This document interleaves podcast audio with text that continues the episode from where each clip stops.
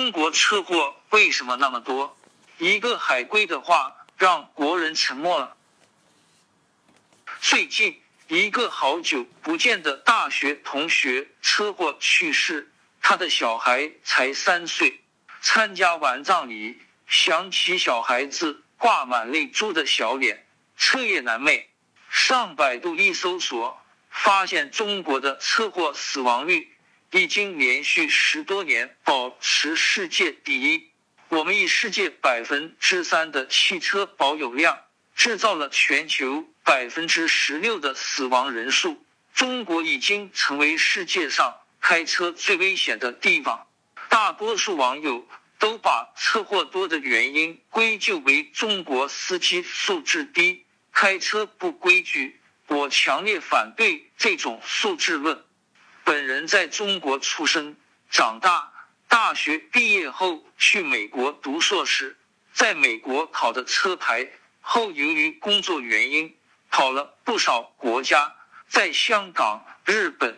意大利、墨西哥、泰国、菲律宾都开过车。我认为中国的车祸多，最主要的原因是整个交通管理的理念落后。我从来不觉得美国人的素质比中国人高很多。你看过新奥尔良风灾的照片吗？美国的大兵是带着冲锋枪去灾区救援的。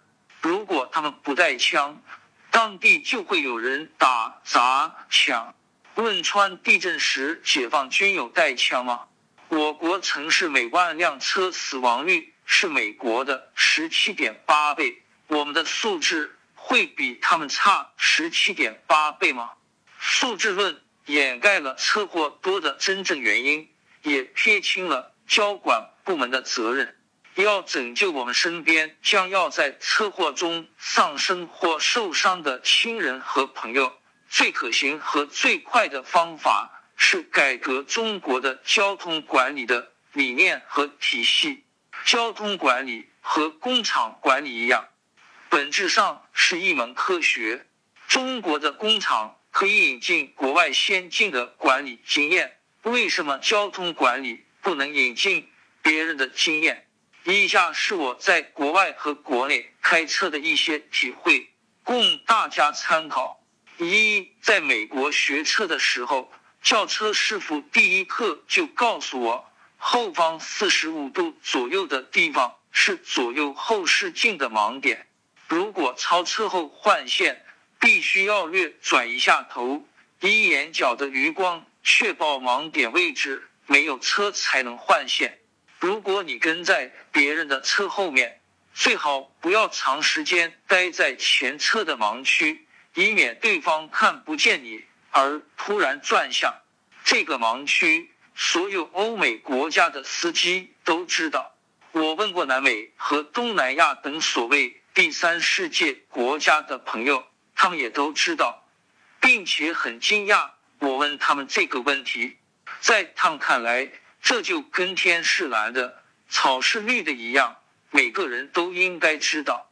在中国，我们交学费去驾校学车，轿车师傅有教过你盲点吗？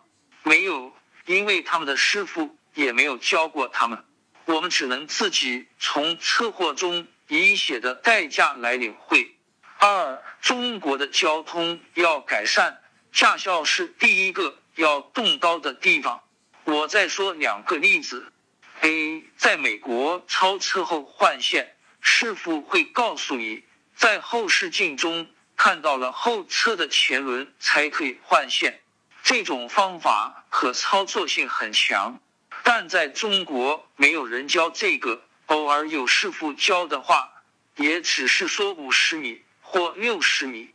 在后视镜中，你怎么能知道五十米有多远呢？B 关于远光灯，所有的美国司机都知道，起雾时不要打远光灯，因为反而看不清楚。另外，不到万不得已，不要乱开远光灯。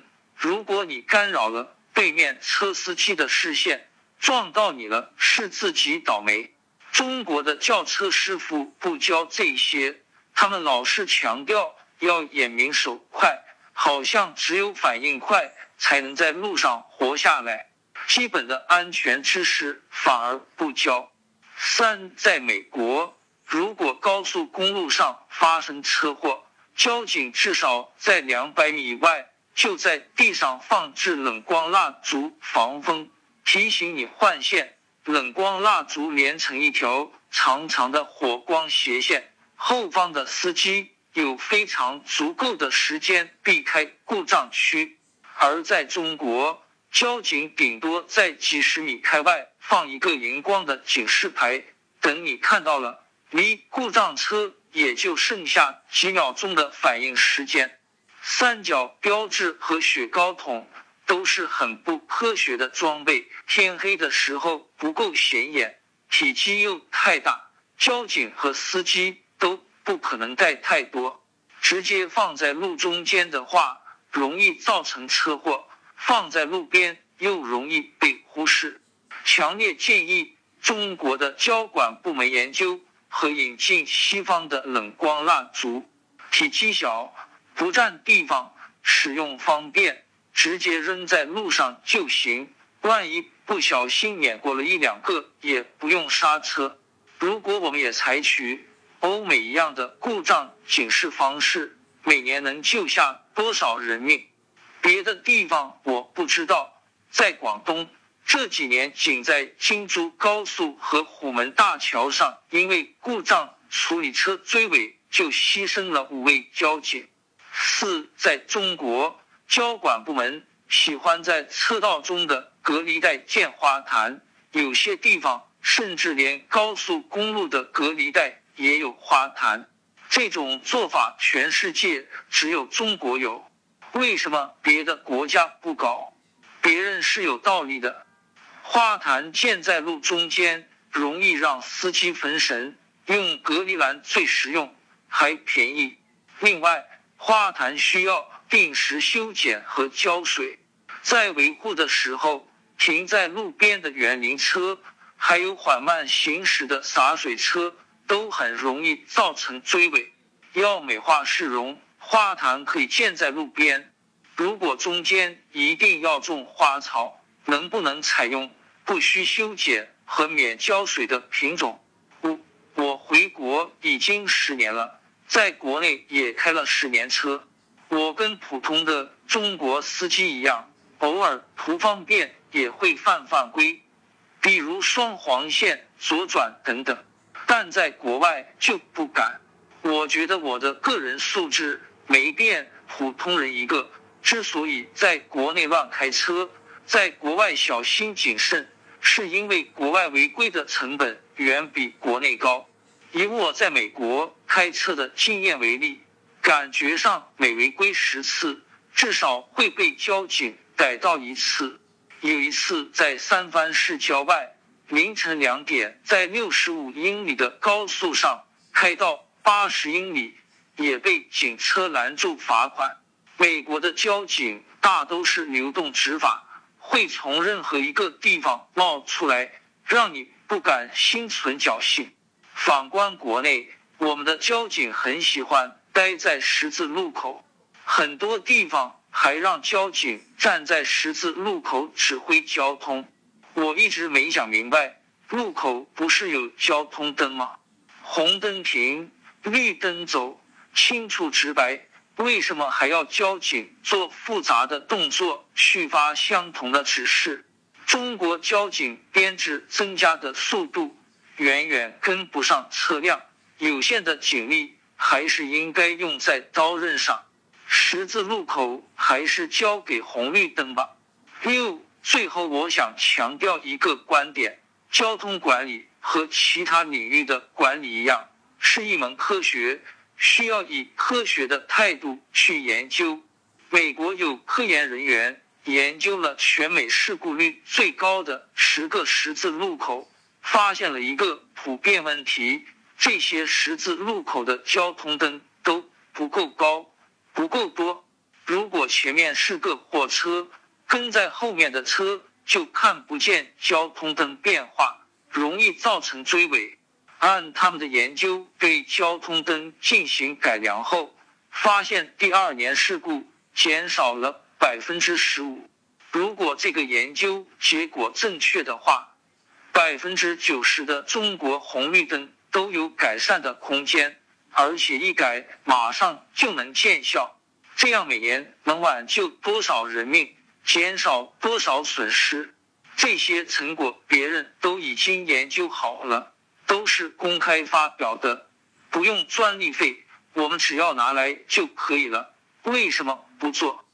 国家每年这么多代表团出访，每年花这么多钱去引进技术，比如高铁，为什么没有人肯花时间去研究别人交通管理的先进经验？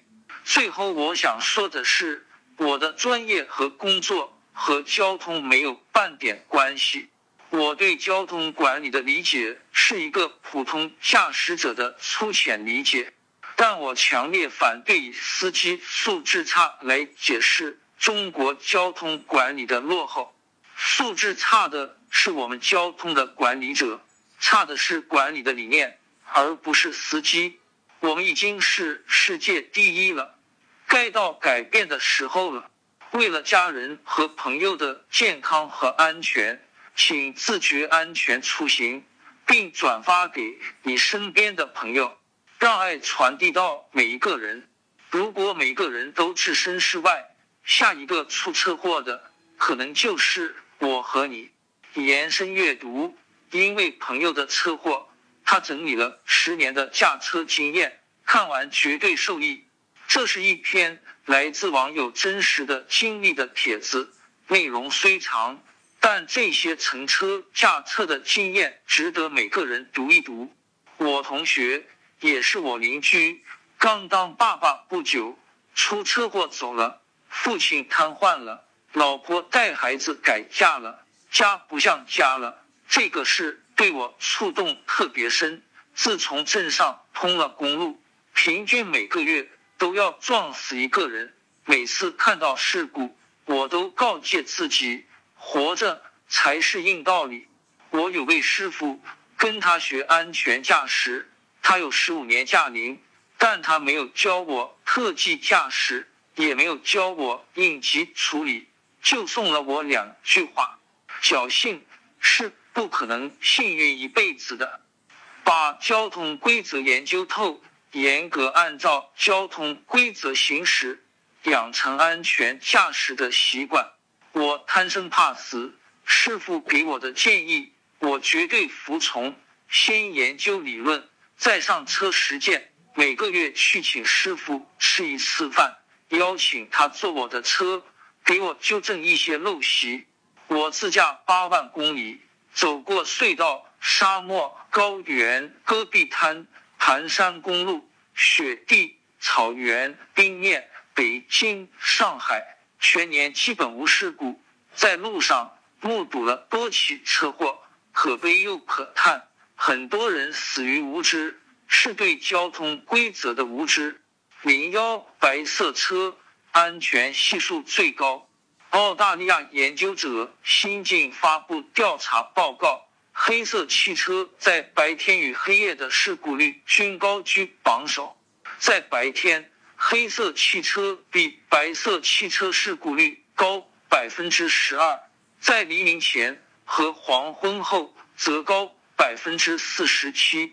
特别是傍晚的时候，远处跑来一辆黑色轿车，总感觉像穿了隐形衣。我还是比较喜欢白色车。总是很显眼，在民间还有一种说法，白色汽车油耗低，原因是车身反射能量，节约空调油耗。不过这个说法未得到权威证实。当时我买白色捷达，除了安全因素考虑外，还有一个原因，白色车便宜。零二，安全带必须系，无论前排还是后排。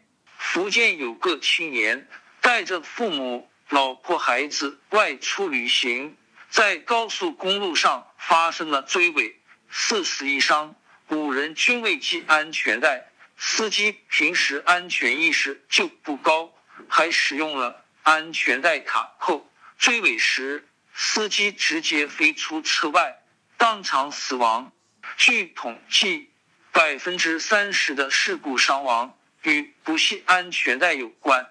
我上车第一件事先系安全带，不管谁坐我的车，我都提醒大家系上安全带，无论前排还是后排。我父母是地道的农民，不会系安全带。如果带他们出门，我会先帮他们系上，我再上车。如果带儿子出门，我会先安装儿童座椅。切记，不管什么时候，只要带孩子出门，必须安装儿童座椅。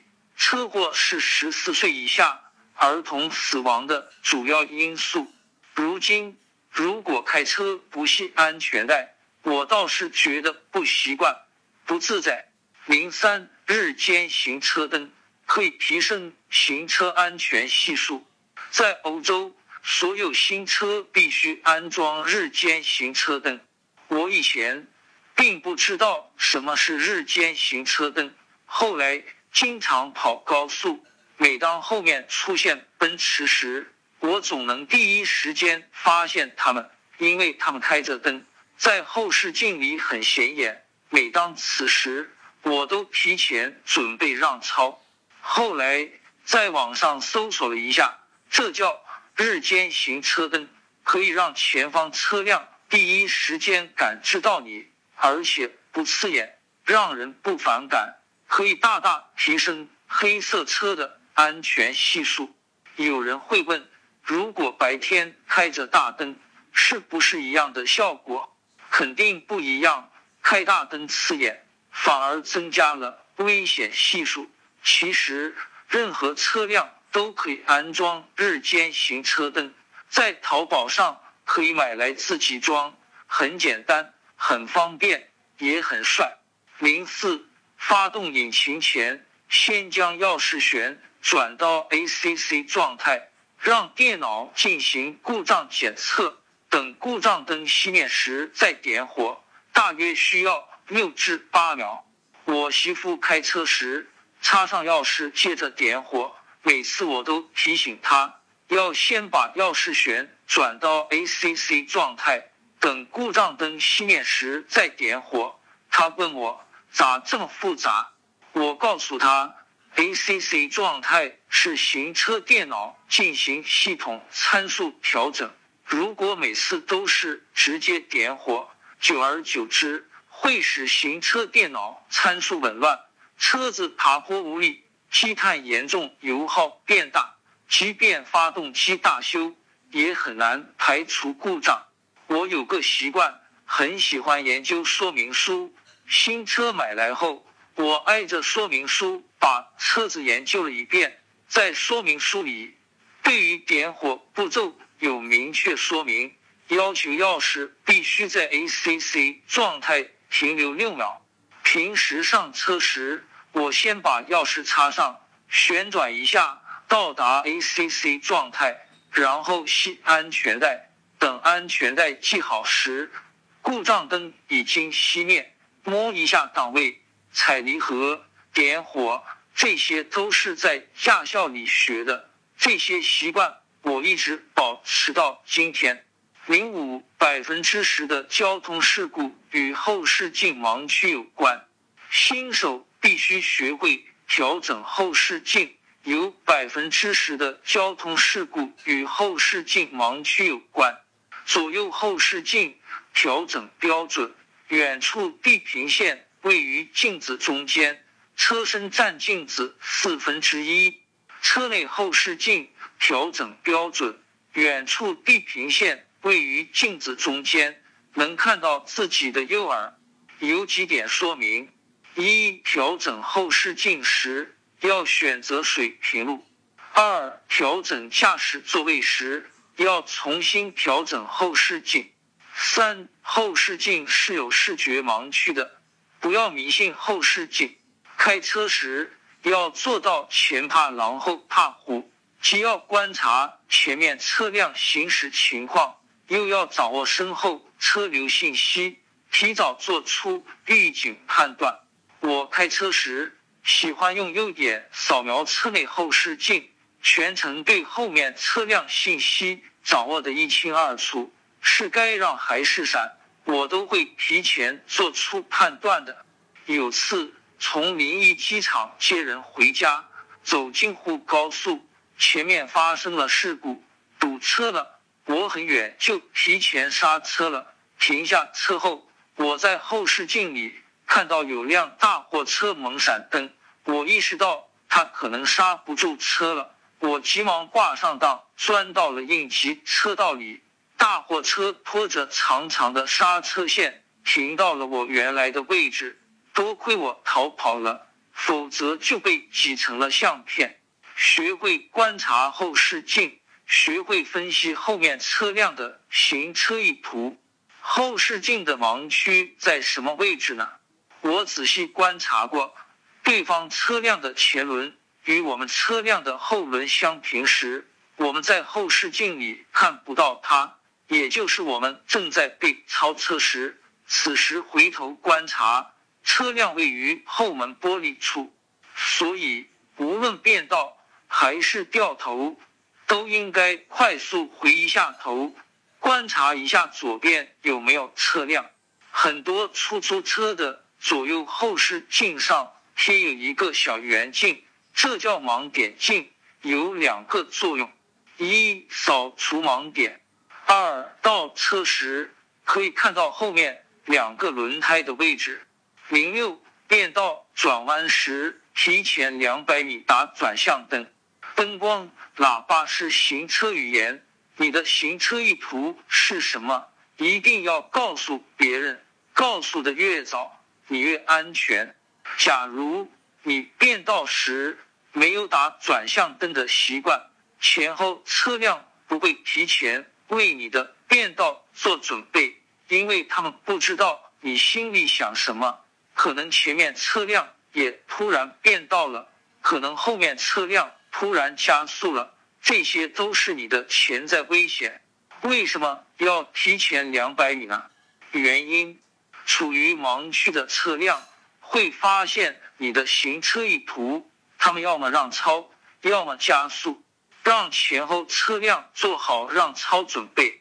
打转向灯是一种潜意识，即便在我们村里开车转弯时，我也提前打转向灯，一定要严格要求自己，对自己生命不尊重，命运就不尊重我们。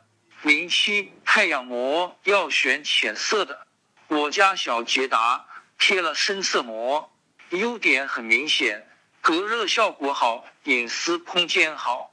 时间长了，我发现深色膜存在很大的安全隐患。夜间行车看不清左右后视镜，必须开着前面两个窗户。傍晚时，车内后视镜一片模糊。因为后挡风玻璃也是深色膜，如果让我重新选择，要么贴浅色膜，要么装窗帘。不过前挡风玻璃我一定会贴膜的，原因有二：在阿拉善沙漠公路上，前面大货车轮胎甩起了一块石子，恰好击中了我的挡风玻璃，玻璃碎了，不过没击穿。多亏贴了太阳膜，否则我就挂了。因为石头砸中我正前方。更换玻璃时，我专门去雷朋专卖店贴的正品膜。在陕西潼关看到了一起车祸，一辆奔驰车被大货车上掉下来的三角铁给击中了挡风玻璃，因为太阳膜的缘故，三角铁卡在了玻璃上。没有完全击穿。零八座椅头枕高度要高于后脑勺。头枕主要作用是在被追尾时保护颈椎。被时速一百的车辆追尾，倘若没有头枕保护，可以瞬间把驾乘人员脖子扭断。中高档轿车座椅比较高，基本无需调整，除非是身高一米八。以上的驾乘人员，低端轿车座位比较浅，头高出座位很多，此时就需要调整头枕。我身高一米七十六，开捷达时需要把头枕调到最高，才刚刚符合安全标准。同样的道理，不仅要调整驾驶座的头枕，副驾驶、后排座椅都要调整到最佳状态，因为那里可能坐着是我们的父母、朋友。零九，预防爆胎三要素。选用大品牌轮胎，定期保养轮胎，安装胎压检测仪。虽然爆胎的几率比中彩票的几率还小，但是，一旦爆胎就 game over 了。所以在轮胎上，我是绝对重视。毕竟我是长途旅行，容不得半点马虎。什么时候需要做平衡与定位呢？当你松开方向盘，车辆跑偏时，需要去做四轮定位；当方向盘发抖时，需要去做四轮平衡，否则会有失胎现象，久而久之就爆胎了。如果自己没有判断经验，可以每万公里去做一次，这是保养轮胎的最好方式，而且工作人员。会提前告诉你是否需要更换新轮胎。十、停车倒车。停车时，车头朝外，上车前观察四周。倒车时，多进少退。关于停车，我有几点经验：停车时，车头朝外，出去时不需要倒车。上车前观察四周。其一，查看车辆周围有无异常；其二，规划出库路线。倒车时多进少退，相比倒车而言，前进的安全系数肯定要高。十一，在不禁止鸣笛的路段，尽量多按喇叭。我喜欢按喇叭，因为我吃过亏。二零一一年秋天，带着父母去九仙山游玩。在盘山公路上转弯时，我忘记了按喇叭，结果与一辆摩托车迎面相撞。多亏双方无大碍，切记山路转弯必须按喇叭，要有预警意识。前面有视觉盲区时，要假设会突然有人冲出，应该提前按喇叭预警，告诉对方有车来了。在经过特殊路段时，不仅仅要按喇叭，而且随时处于被刹车状态。所谓的被刹车是指把脚放到刹车上，随时准备急刹。喇叭是行车语言，在超车时一定要按喇叭。我师傅在教我开车的时候，他也反复嘱咐过我，多按喇叭没害处。我有个车友，他不喜欢按喇叭。他认为太烦人，容易惹来骂声。我告诉他，出门在外，咱宁愿被骂，也别撞到人。打个比喻，店小二提着滚烫的开水在人群中穿梭，一种是老远就高喊“开水，开水，让让，小心烫”；一种是闷不出声。哪种更容易烫到人？十二，珍惜生命，远离大车。远离大车是指既不尾随货车，也不被货车尾随。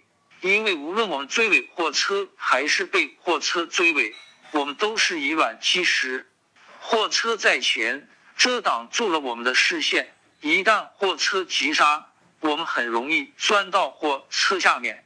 货车在后，货车刹车距离长，一旦前面有紧急情况，我们急刹。货车就把我们追尾了，瞬间把我们压缩成了相片。还有一点，在行驶过程中一定不要和货车并行。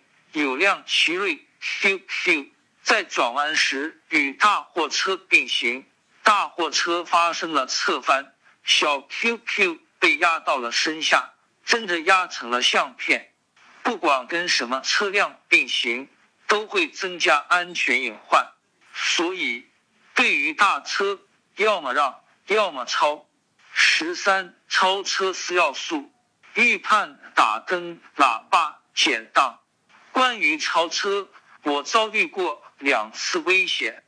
第一次在汶川二幺三国道超车时，对面驶来一辆大货车，我无处躲藏了。旁边的牧马人让速给我，我躲过一劫。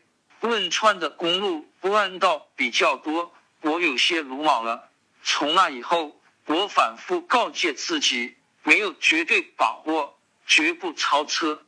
第二次在连霍高速，我超一辆大货车，我先打转向灯，然后加速，正准备超过大货车时，他也突然超车，我只能紧急刹车。这个是给我很深的警示。错误在于我，首先我应该先判断大货车前面交通状况，从而推测大货车。是否有超车需求？其次，在超车过程中，我应该闪灯、按喇叭提醒大货车。这两次事件给我敲醒了警钟。如今，我对超车操作要求很苛刻。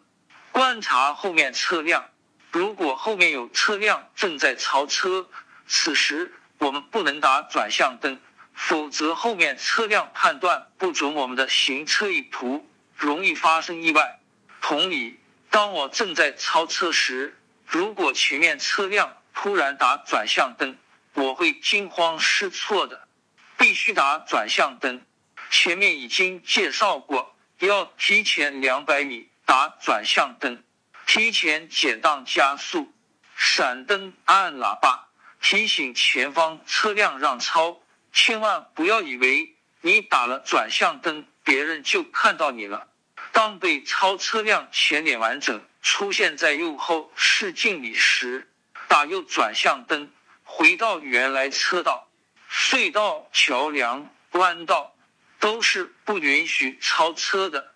切记，在高速上还有一种超车行为很危险，就是连续变道，从第一车道。直接转到第三车道，纵然你打了转向灯，也是违章的。如果有连续变道需求，正确操作是这样的：第一车道打转向灯，到达第二车道关闭转向灯，继续前行一段，打转向灯，到达第三车道。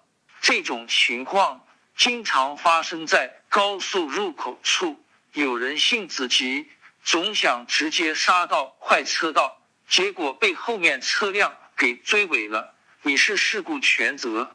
上高速的时候，在匝道里，我就会加速到六十；进入行车道时，我会加速到一百。当加速到一百二十时，我再转向超车道，欲速则不达。十四，安全距离。有次我送媳妇回上海，在沿海高速上，前面发生了六车追尾，我是第七辆，我躲过去了，有幸运的成分，但是更主要的是我给自己预留了绝对安全的距离。我发现事故后，第一时间急刹车，等快停下时，我往右打了一下方向盘，切到了另外一个车道。后面又是急刹车的声音。那天是正月十五，下小雨，真是万幸。急刹车时，车子是什么状态呢？后面的枕头、水果都飞到仪表盘上来了。事后，我安慰媳妇：“别紧张。”她告诉我：“我绝对相信你。”我遇到最惨的一次事故是在连霍高速洛阳段。一辆车子直接飞到了桥下，原因是他从应急车道超车失败，撞到了护栏上，车身旋转以后翻过了护栏，吓得我浑身发抖。在高速上经常遇到在应急车道换备胎的，百分之九十九的都存在违章行为，有的不摆放三脚架，即便摆放。也达不到一百五十米的安全距离。按照规定，车内人员必须到护栏外等候，但是多数都在围观。其实有些时候，上帝是不会给他们第二次机会了，特别是在京沪高速上，因为大车太多，小车超车，多数会选择应急车道。如果你摆放的三脚架距离太近，不等反应过来，已经把你撞飞了。十五，高速行车时不要太靠近护栏。在高速公路上，小轿车多数时间在最左侧车道行驶，因为紧靠护栏又存在很大的安全隐患。车道最左侧积累了很多螺丝、钉子之类的轮胎杀手，距离护栏太近，稍微马虎一下，可能就蹭到了护栏。这种事故太多了。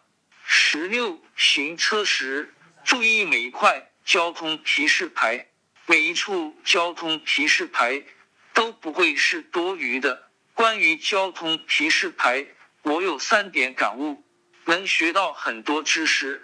举个例子，走京昆高速时，途经绵阳，有个旅游提示牌写着“李白故乡”，我明白了，原来李白是绵阳人，能提前预警。如前方施工事故多发地前方急转，能预防违章。十七，长途出行线路规划不可少，驾驶员对路线把握不准，在超车道停车看路牌，被大客车追尾惨剧很多。细分计划，在哪里吃饭，在哪里住宿，在哪里加油。如果把线路。完全交给导航，我觉得内心没有安全感。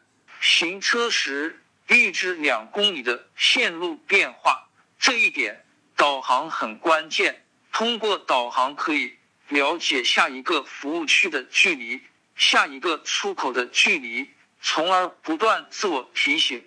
导航是用来看的，而不是听的。完美的线路策划。可以规避很多交通事故，这远比娴熟车技更重要。十八，高速公路上不要倒车。